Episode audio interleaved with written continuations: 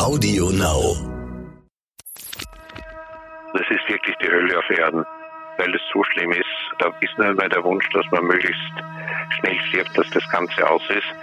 Und zum Schluss war es dann so, dass ich zwar alles gesehen und gehört habe, aber ich habe die Augen nicht bewegen können und überhaupt mich nicht sprachlich äußern können, nicht einmal irgendein ein Stöhnen oder sonst irgendwas. Ärzte sollen Leben retten. Ärzte sollen Krankheiten erkennen und Leiden heilen. Aber was ist, wenn sich eine Krankheit nicht so leicht erkennen lässt? Was, wenn rätselhafte Beschwerden es den Medizinern schwer machen, die Ursache einer Erkrankung zu finden? Dann kann man nur hoffen, dass man einen Arzt an seiner Seite hat, der dranbleibt, der nicht nachlässt, bis er sie endlich gefunden hat.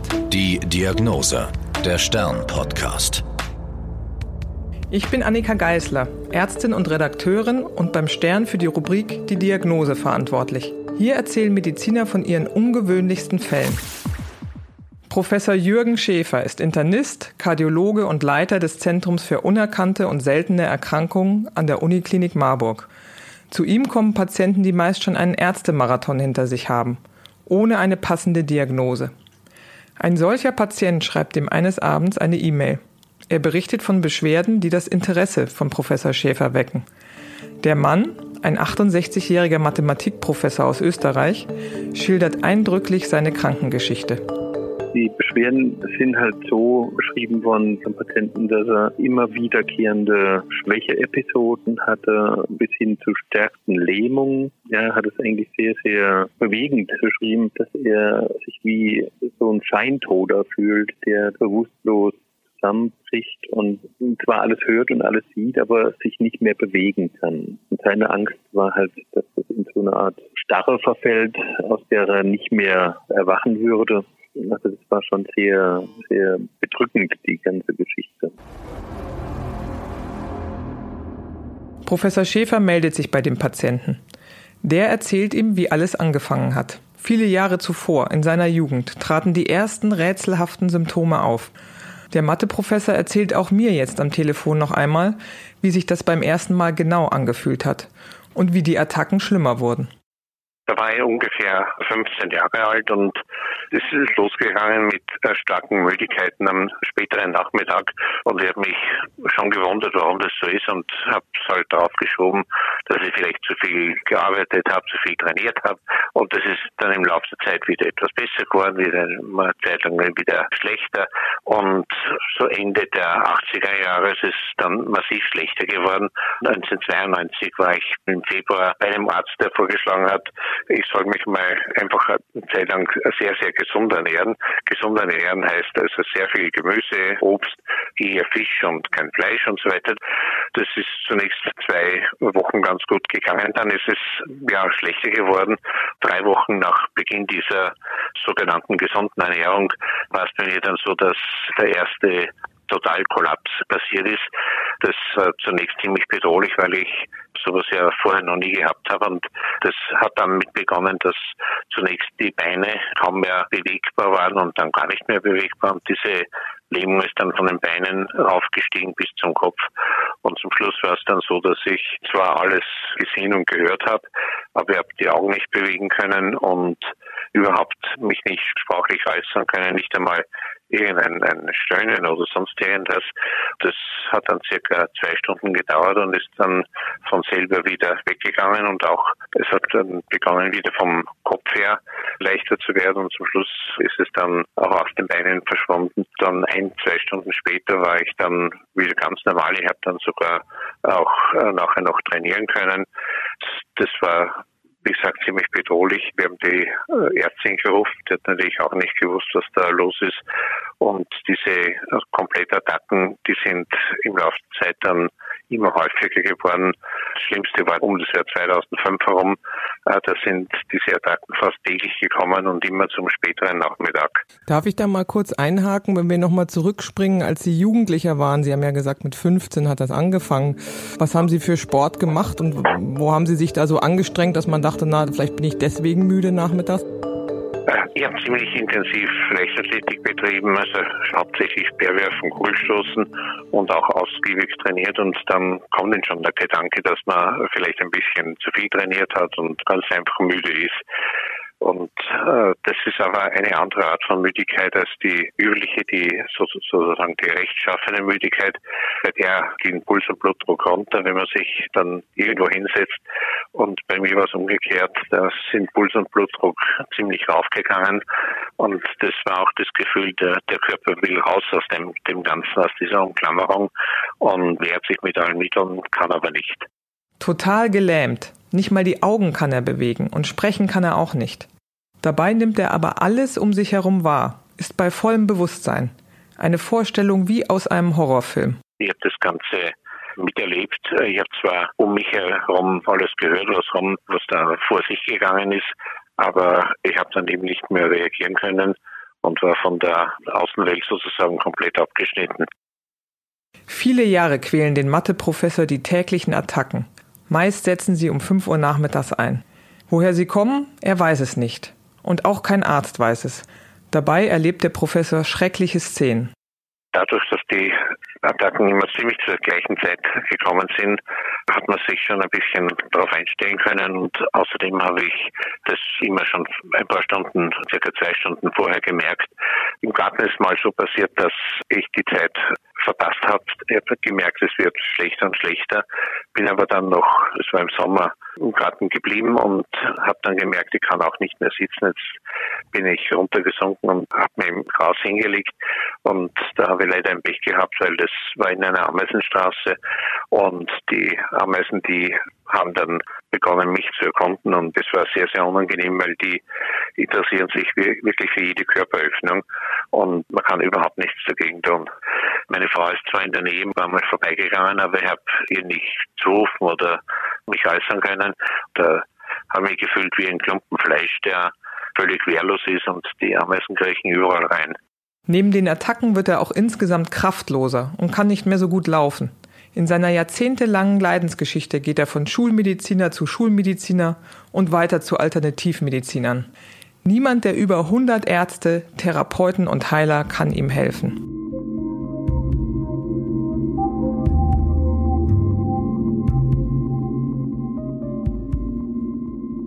Das war durchaus abenteuerlich. Ich glaube, ich habe so ziemlich äh, alle Arten von Diagnosen aufgebrannt bekommen, von Epilepsie natürlich, Parkinson. Es hat auch ein paar sehr abenteuerlich gegeben. Einmal war ich bei einer Ärztin, das war eine äh, Klosterschwester, die meinem damaligen Chef gut geholfen hat. Aber es war dann so, dass sie gesagt hat, der Grund für meine Erkrankung ist das, dass ich in der Wohnung ein paar Bücher über andere Religionen habe als die römisch-katholische und die muss ich alle rausschmeißen, verbrennen oder zumindest, dass ich im Keller unten mich aufhalte, wo die Bücher weit genug weg sind. Die schädigen mein Nervensystem und meinen Geist und das war der Grund für das Ganze. Es war zum Teil wirklich abenteuerlich. Anderes Mal war es so, dass mein Hausarzt gesagt hat, ein afrikanischer Heiler, der war dann bei uns und da hat mein Hausarzt gesagt, er traut sich kaum sagen, aber ob ich das denn nicht auch mal probieren möchte, nach dem Motto hilft's nichts, so schadet's nichts. Jetzt bin ich dann tatsächlich dorthin gegangen. Das war recht farbenfroh.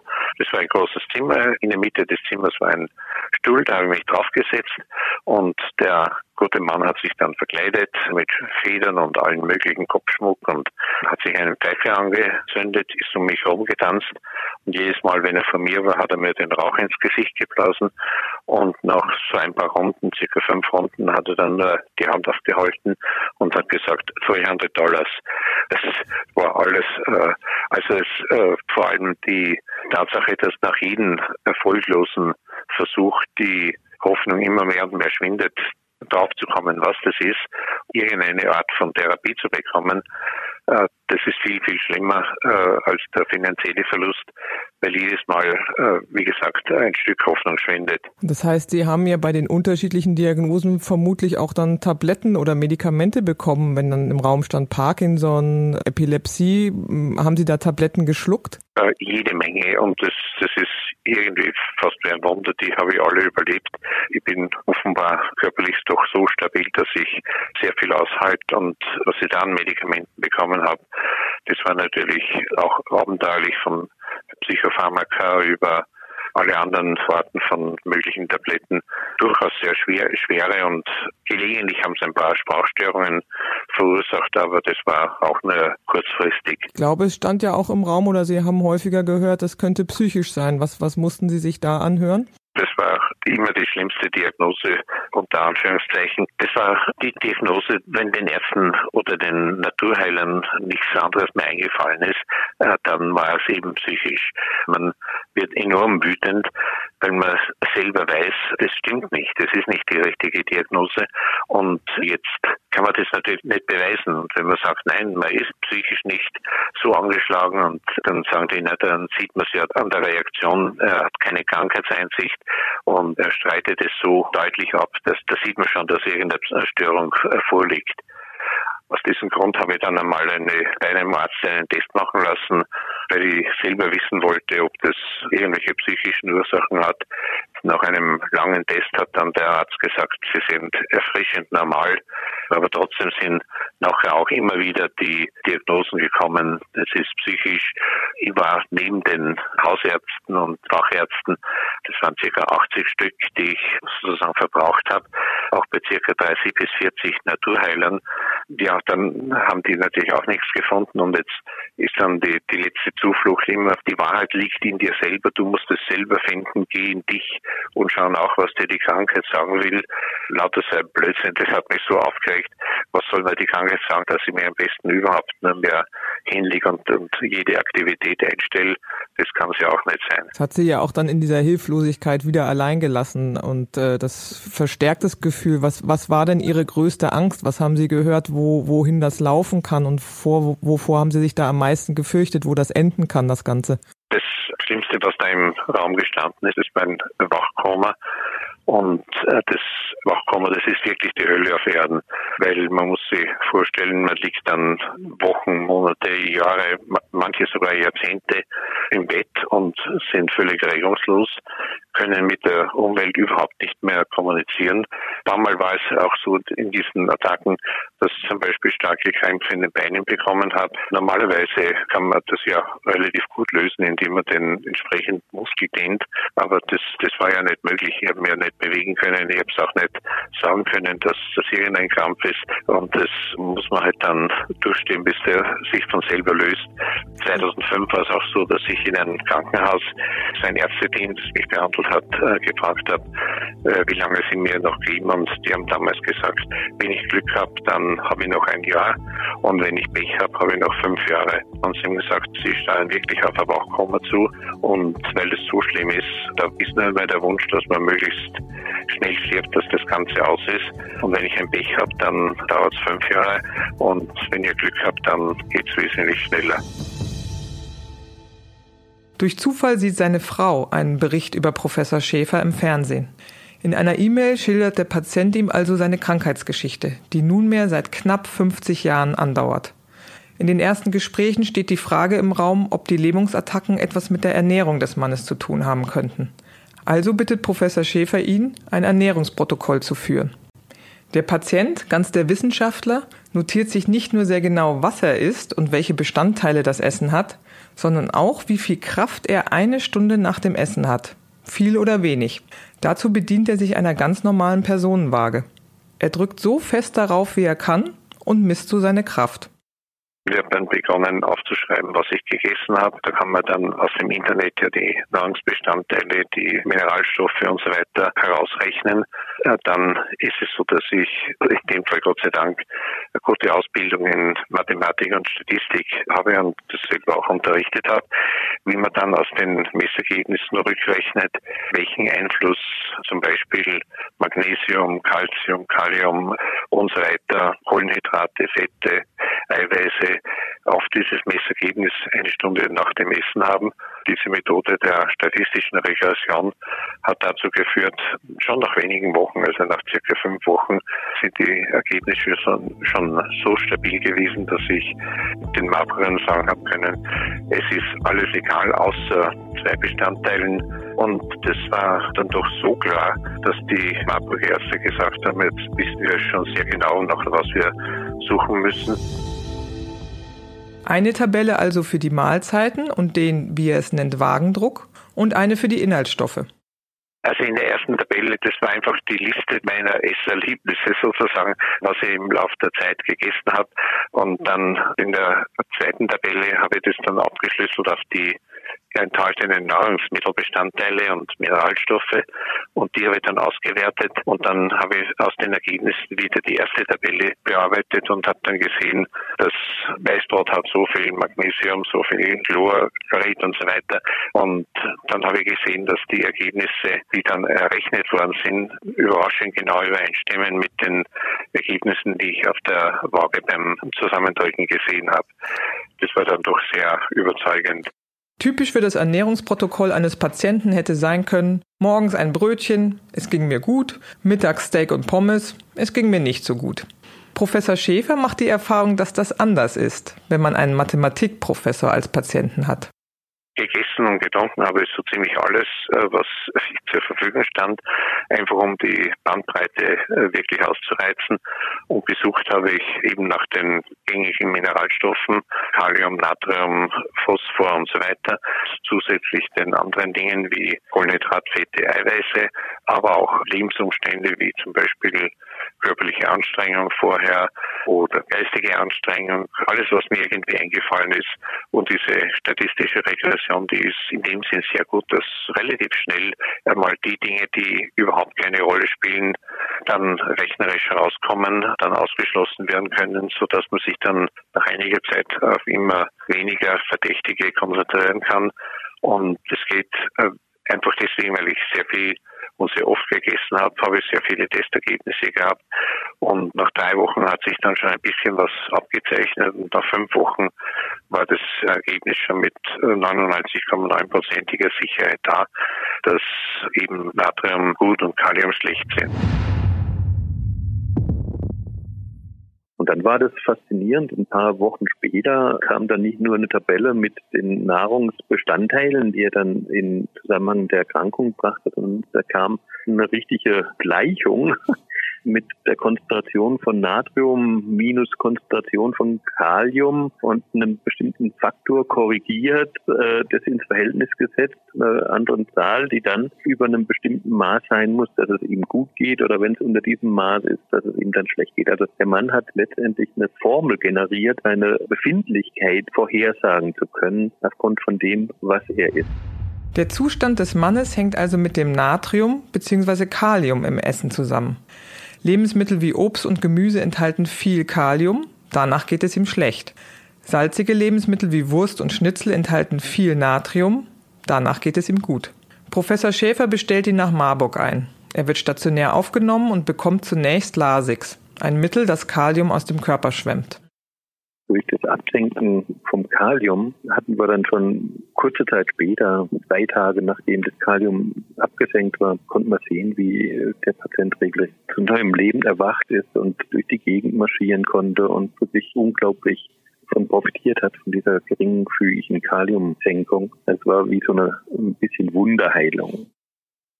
Vorher war es so, dass ich nur wenige Meter gehen konnte und dann im Laufe der Zeit, nach zwei, drei Tagen, ist die Gehstrecke immer mehr geworden. Dann waren es schon 100 Meter und dann wieder ein paar Tage später, dann haben wir einen Versuch genommen, einen Aussichtsturm zu erreichen in der Nähe des Krankenhauses und der war ja fast ein Kilometer entfernt und ich war wirklich überglücklich, dass ich den erreicht habe. Der Rückweg, das war dann doch zu schwer für mich. Das war ziemlich ja, anstrengend und ich habe halt viele Pausen machen müssen, bis ich wieder zum Krankenhaus zurückgekommen bin. Noch wissen die Ärzte nicht, warum der Patient auf Kalium so reagiert. Dafür sind hochkomplizierte Analyseverfahren notwendig, die viel Zeit in Anspruch nehmen. Zunächst behandeln sie also die Symptome. Neben den Medikamenten bekommt der Mann eine Ernährungsberatung eine der ganz besonderen Art. Sie empfiehlt genau das Gegenteil von dem, was man sonst als gesund gelernt hat. Ja, eine Ernährungsberatung in der Art, dass wir ihm halt empfohlen haben, dafür zu sorgen, dass er wenig Kalium zu sich nimmt und lieber mehr Kochsalz, also Natrium zuführt. Wenn man ehrlich ist, ist es halt keine gesunde Diät, sondern das ist halt mehr ja, Meiden von kaliumhaltigen Lebensmitteln, was leider Gottes dann halt Gemüse und Früchte betrifft. Und man muss aber auch sagen, alles in Maßen und man empfiehlt dann natürlich auch eine Kontrolle der Blutfettwerte und Zuckerwerte und all diese Dinge. Aber ähm, das kriegen wir alles gut in Griff. So auch die Blutfette kriegt man natürlich gut gesenkt mit den Möglichkeiten, die wir heute haben. Aber die Ernährungsumstellung ist da sicherlich mit ein wichtiger Faktor. Ja. Also letztlich ist der Ratschlag, essen Sie wenig, weniger Obst und Gemüse oder wenig Obst und Gemüse und stattdessen? Ja, gut, ich traue mich gar nicht zu sagen. Eine Currywurst mit Pommes, ja. Mein schlimmster Gegner, das sind Bananen, die sind wirkliche Kaliumbomben. Da ist es so, dass eine halbe Banane reicht und ich bin eine halbe Stunde später fast bewegungslos. Und noch schlimmer, noch viel konzentrierter, in dem Sinn gefährlicher, weil es niemand weiß, das ist Kurkuma. Einmal wollte meine Frau mir was besonders Gutes tun und hat das Essen gut mit Kurkuma gewürzt, mit einem wirklichen Wurzel, also nicht mit gekauftem Pulver. Dann nachher war es so, dass ich gerade noch zum Lehnstuhl reichen habe können. Nachher haben wir dann auch geschaut, was dann da, da drin gewesen ist und ich habe dann auch noch Kurkuma angeschaut, weil ich gewusst habe, dass das eben neu dabei war und war dann über den hohen Gehalt an Kalium. Ist er eine kleine rohe Tomate, also Gemüse mit viel Kalium, so ist er eine Stunde nach dem Essen schwächer als zuvor. Er kann drei Kilo weniger Druck auf die Waage ausüben. Wenn er aber Bratwurst und Pommes isst, kann er eine Stunde nach dem Essen 13 Kilo mehr Druck ausüben als vorher. Wir bekommen ein schlechtes Gewissen, wenn wir viel fettiges und salziges Zeug auf dem Teller haben. Aber dieser Patient fühlt sich nach so einer Mahlzeit besser. Alles das, was in der Ernährungspyramide ist, das kann man umdrehen. Und die guten Lebensmittel für mich, äh, das sind zum Beispiel Würstchen, sind äh, Schnitzel, sind Fleisch und auch Fisch. Vor allem muss alles ausreichend gesalzen werden. Und schlechte Lebensmittel, das sind ja Obst, Gemüse, Salat und diese Dinge. Also alles, was die Ärzte normalerweise verbieten, was Gott und die Welt verbietet, das ist für mich gut. Und alles das, was empfohlen wird, ist für mich schlecht. Natrium ist gut für ihn, Kalium schlecht. Um herauszufinden, warum das so ist, nehmen die Marburger Experten ihm Blut ab. Das Zentrum für unerkannte und seltene Erkrankungen hat ein eigenes Forschungslabor. Die Kollegen dort suchen zusammen mit dem Physiologischen Institut der Uniklinik nach dem Grund. Sie finden beim Patienten einen Gendefekt und überprüfen mit Hilfe einer molekularbiologischen Untersuchung an Fröschen, ob er die Ursache ist.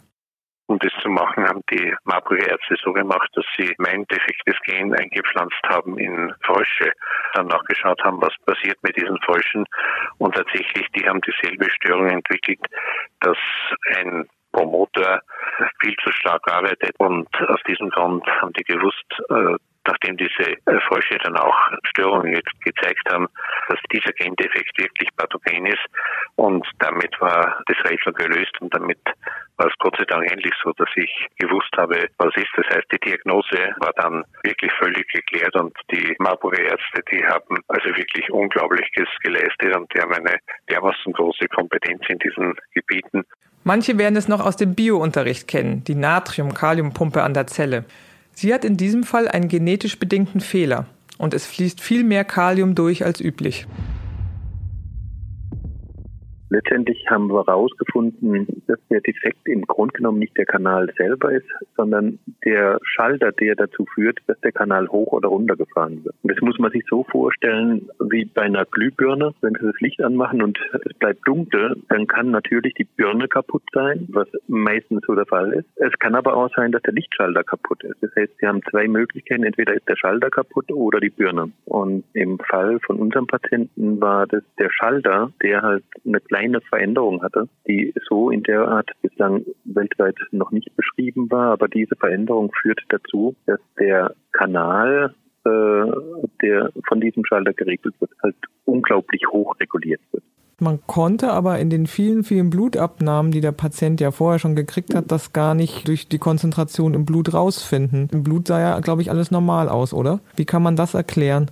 Ja, also es gibt halt, das muss man wissen, bei diesen speziellen Lähmungen gibt es solche, die mit hohem Kalium im Blut und solche, die mit niedrigem Kalium im Blut einhergehen gibt aber halt auch in sehr seltenen Fällen die Situation, dass es mit normalem Kalium im Blut einhergehen kann. Also diese Hyperkalem, Hypokalem oder normokalemen Lähmungsattacken sind bekannt. Und natürlich ist es schwieriger, das rauszukriegen, wenn das Kalium jetzt vollkommen normal ist. Weil bei normalem Kalium dran zu denken, dass es so eine periodische Paralyse sein kann, fällt natürlich schwerer, wie jetzt bei Patienten, die halt niedriges Kalium haben und dann eine Lähmung entwickeln. Da fällt es schneller ins Auge, das muss man sagen. Insofern war diese Diagnose nicht ganz so einfach zu stellen. Das muss ich auch sagen. Ganz entscheidend war wirklich die Unterstützung von unserem Patienten, der als hochdifferenzierter, hochintelligenter Mathematikprofessor, der sogar die Tabelle erarbeitet hat, in welchem Maß das Kalium für ihn schädlich ist. Eine besondere Art der sogenannten normokaliämischen periodischen Paralyse ist es also. Das bedeutet übersetzt eine zeitweise Lähmung und dabei ist der Kaliumgehalt im Blut normal.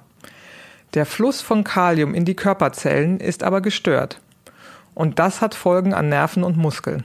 Diese Natrium- und Kaliumregulation ist halt für unseren Körper extrem wichtig, weil die Natrium- und Kaliumregulation halt die Erregungsausbreitung von Nervenaktivitäten unterstützt oder die Kontraktion von Muskulatur unterstützt. Also das ist eine Pumpe praktisch, die dafür sorgt, dass Natrium und Kalium ganz, ganz präzise in der Konzentration geregelt ist. Wenn dann so ein Kanal aber defekt ist, dass der halt leck wird für Natrium oder für Kalium, wie in dem Fall, dass äh, das ein Kanal ist, der sehr viel Kalium durchgehen lässt, äh, viel mehr, wie man üblicherweise akzeptieren würde, dann kann das halt Probleme verursachen. Dann kann es dazu führen, dass der Nerv oder auch der Muskel nicht mehr so stimuliert wird, wie er das üblicherweise werden muss. Mit dieser Art Gendefekt ist der Mathematikprofessor bislang einzigartig auf der Welt. Kein anderer solcher Fall ist bislang bekannt. Heute kann er ein gutes Leben führen. Seit der richtigen Diagnose und Therapie ist keine Lähmungsattacke mehr aufgetreten. Dank der Beobachtung und Akribie des Mathematikers konnten die Experten an der Marburger Uniklinik das Rätsel lösen. Und dank eines einfachen Entwässerungsmedikaments und seiner Spezialdiät kann er jetzt ein Leben führen ohne Lähmungsattacken. Ich nehme dieses Mittel und dann ein zweites Mittel und mit denen ist es so, dass ich dann wirklich deutlich besser über die Runden komme und auf jeden Fall habe ich seit dieser Zeit keine einzige Totalattacke mehr gehabt. Übrigens, wenn Ärzte einen solch ungewöhnlichen Fall haben, veröffentlichen sie ihn oft in medizinischen Fachzeitschriften. Soweit normal. Dass aber der Patient als Co-Autor auftritt, weil er durch eine mathematische Formel maßgeblich an der Lösung des Problems beteiligt war. Auch das ist vermutlich bislang einzigartig. Ich bin Annika Geißler. Das war die Diagnose. Ich hoffe, wir hören uns beim nächsten Mal. Die Diagnose, der Stern-Podcast. Alle zwei Wochen neu auf AudioNow und stern.de. Audio